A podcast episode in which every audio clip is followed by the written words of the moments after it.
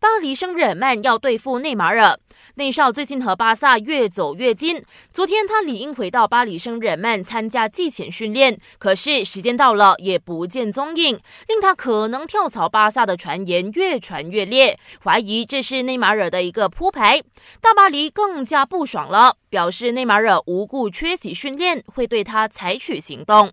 马竞锋霸格列兹曼也玩起了罢工，同样不肯参加季前训练，这令马竞不满，准备扣他薪水处罚。然而，律师坚持格列兹曼没有错，每一名足球运动员都有权利休满三十天的假期。从技术角度来看，上个月才完成国家队任务的格列兹曼，最早回到马竞报道的时间理应是后天十一号。